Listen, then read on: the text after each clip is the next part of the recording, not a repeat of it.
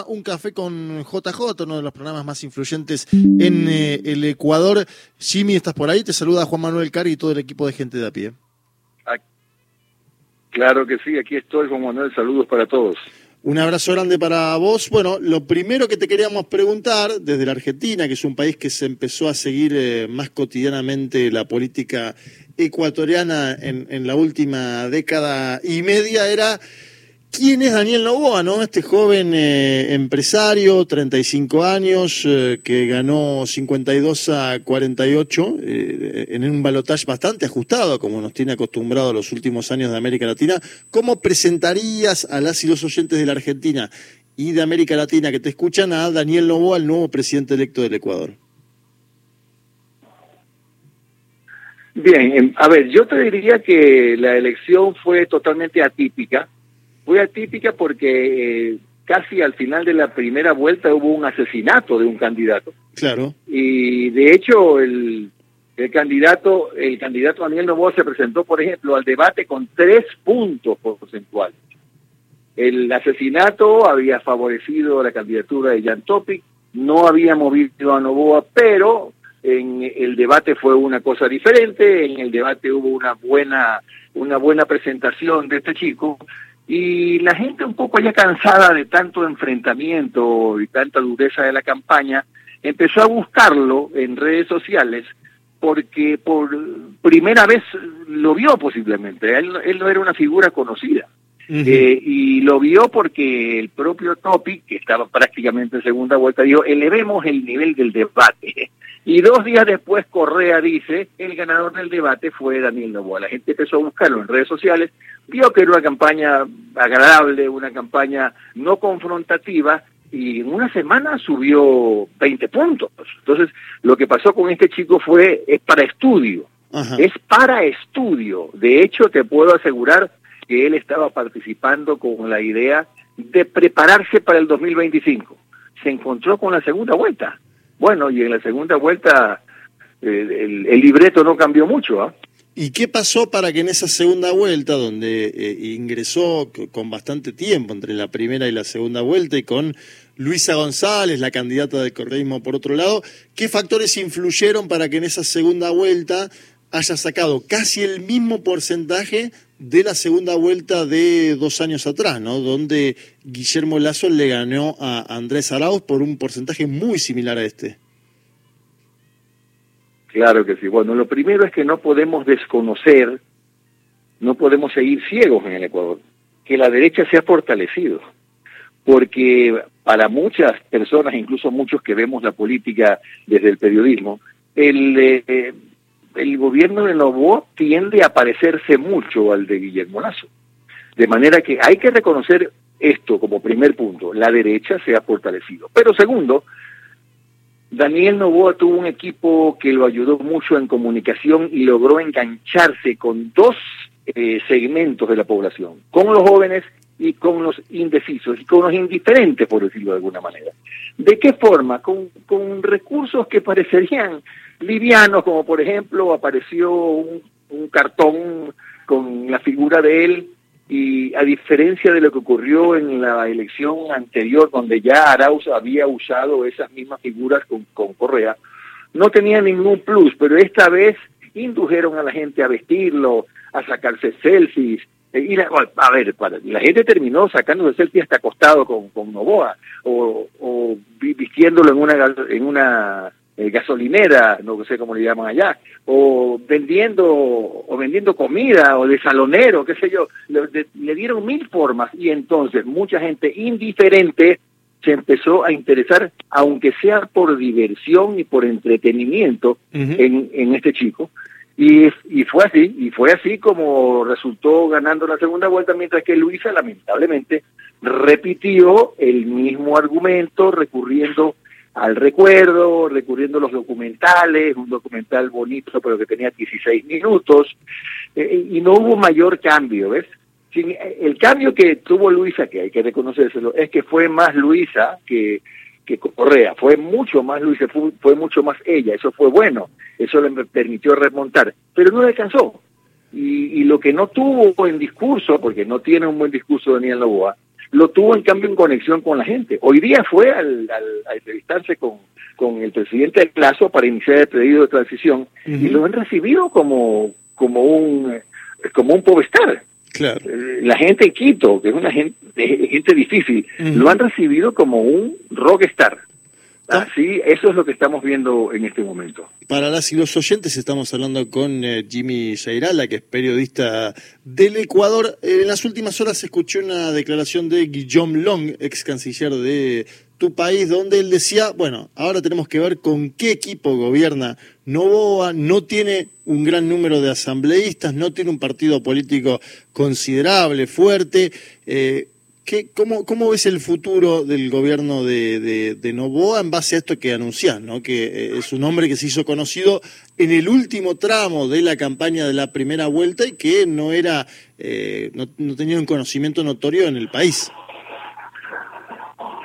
Claro, a ver, lo primero que te digo es que yo no creo que tenga, por ejemplo, las 2.000 personas de primer nivel que se necesitan para, para formar la primera línea del gobierno. Lo veo difícil, no creo que las tenga, pero bueno, tendrá que, ese es su primer, ese es su primer compromiso. Pero su, principal problema es cómo va a manejarse desde la Asamblea. Porque si el Partido Social Cristiano, que tiene 18, eh, 18 asambleístas, se junta a la Revolución Ciudadana, pues ocurre que le van a hacer una mayoría y si quieren no dejarlo gobernar, no lo van a dejar.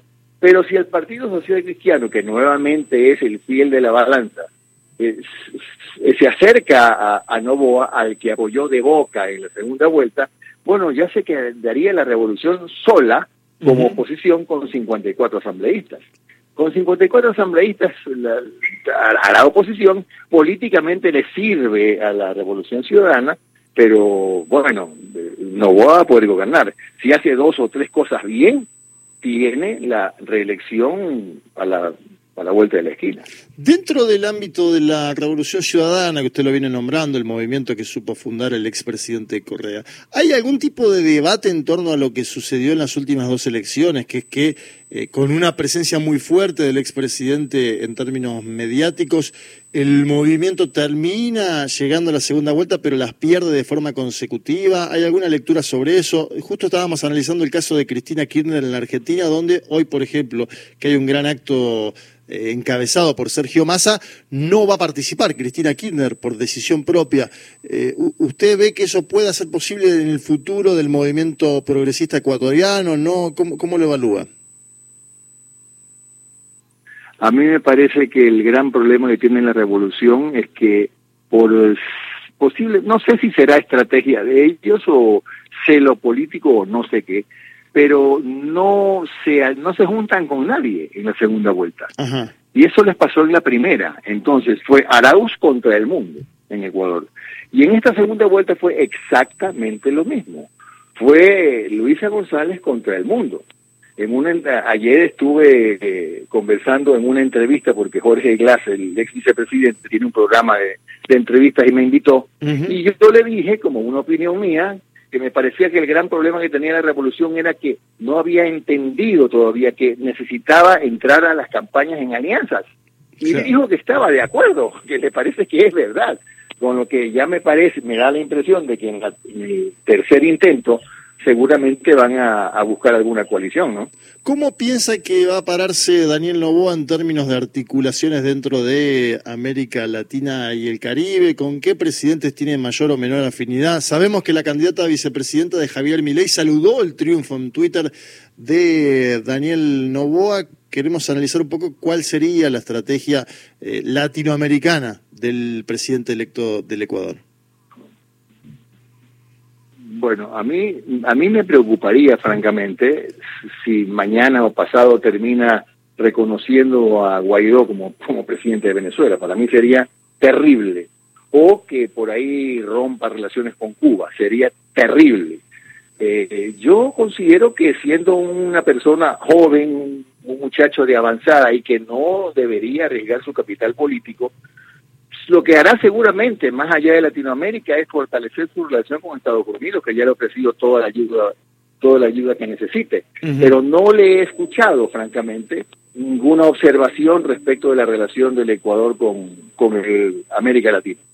Ideológicamente, ¿se conoce algo más de Daniel Novoa? Digo, conocemos que es el hijo de uno, el empresario más importante del Ecuador, empresario bananero Álvaro Novoa, cinco veces candidato presidencial. Hemos conocido algunas de sus propuestas de seguridad, ese famoso plan Fénix, meter a los presos en barcos, ¿no? que es una novedad en el buquelismo latinoamericano. ¿Qué más conocemos ideológicamente de Daniel Novoa?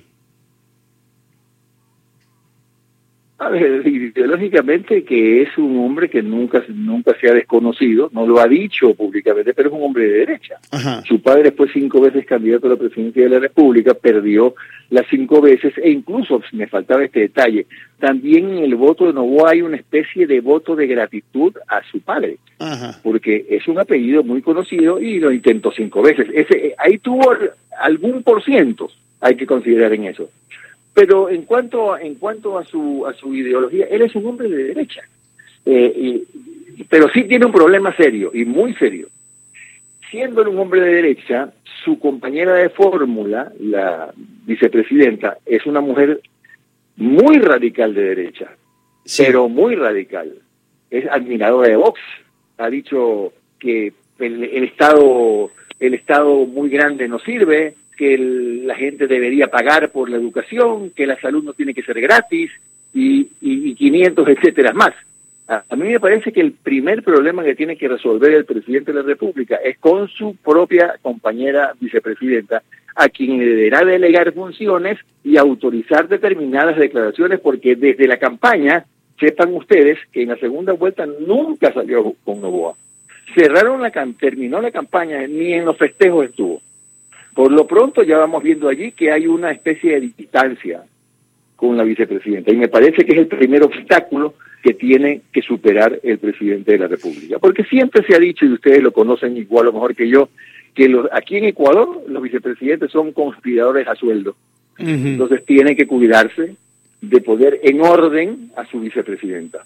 Bueno, una situación similar para la que puede suceder en la Argentina en caso de que Javier Milei acceda al gobierno porque también eh, mi ley es de extrema derecha, pero tiene, podríamos decir, una vicepresidenta que está aún a su derecha, ¿no? En términos eh, sociales, políticos. ¿Alguna lectura para hacer eh, adicional de las elecciones en Ecuador que le interesa a usted comunicar para la Argentina y para el continente? ¿Algo más? Bueno, sí, decirles que ojalá en el Ecuador entendamos en todo caso que más allá de, del tema ideológico, si no nos unimos, morimos. En este momento Ecuador está por llegar alrededor de 7.500 500 muertes violentas hasta el final de año. Es decir, estamos ya más o menos por los 40 por cada 100.000. Somos el país más de más alto número de muertes violentas de América. Si no nos unimos para luchar contra ese enemigo común, pues nos lo está diciendo la economía.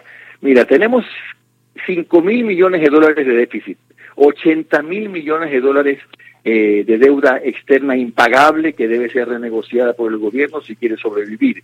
La producción petrolera más baja de la historia, ahora, ahora tenemos la producción 20 mil barriles menos que el año pasado. Eh, han bajado las recaudaciones eh, de impuestos. ¿Por qué? Porque hay muchos negocios que están cerrando y están cerrando por las extorsiones. Ah, pero la inflación no ha subido. ¿Cómo va? No ha subido porque la gente no vende y si tú no y si tú no vendes, si no hay competencia, no va a subir la inflación porque nadie te compra. Entonces, eh, estamos en una situación tan grave que es el momento de unirnos y ojalá le resulte este plan Fénix o el plan que vaya a aplicar para para que la seguridad sea su primera prioridad. He oído que va, no he oído, sé como periodista que va a plantear una consulta popular para los, dentro de los primeros eh, 30 días, que se hará pues en seis meses, donde lamentablemente habrá una pregunta muy polémica que tiene que ver con la eliminación de la que acá llaman tabla de drogas, que son los umbrales los umbrales de consumo, sí. es el verdadero nombre. Eso sería grave, eso sería contaminar la, eh, la consulta, porque no ha sido tratado este tema como un problema de salud pública. ¿Qué es lo que va a pasar si se eliminan estos umbrales? Vamos a tener las, cárceles llenas de consumidores pobres que, que fueron encontrados en una esquina con dos gramos de cocaína o alguna o, alguna droga que exceda la, la, tabla. Y no se ha atendido como, como un tema de salud pública. O sea este, estos chicos en lugar de estar siendo asistidos por el Ministerio de Salud van a estar en la universidad del crimen que son las cárceles.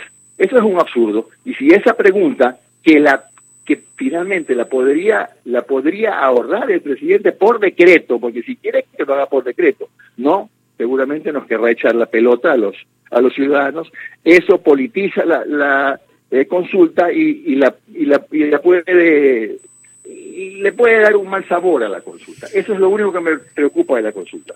Habrá que estar atentos porque Ecuador, si no me equivoco, Jimmy, y esta si es la última, irá nuevamente a elecciones en un año y medio, es decir, en un plazo muy corto porque decimos a las y los eh, oyentes que eh, esta elección era para terminar el mandato de Guillermo Lazo, ¿no, Jimmy? Claro, claro, son, son, eh, se llaman elecciones anticipadas. Ah, para, para más señas, alrededor de febrero, marzo del próximo año, ya, ya estamos en periodo, eh, en periodo electoral, ya, comienza el periodo electoral. Es decir, que lo que tenga que hacer eh, el presidente de la República debe ser pronto, porque a mitad, en, en, en los próximos seis meses, se le acaba el, se le acaba un poco la luna de miel porque la gente ya empezará a pensar en las próximas elecciones.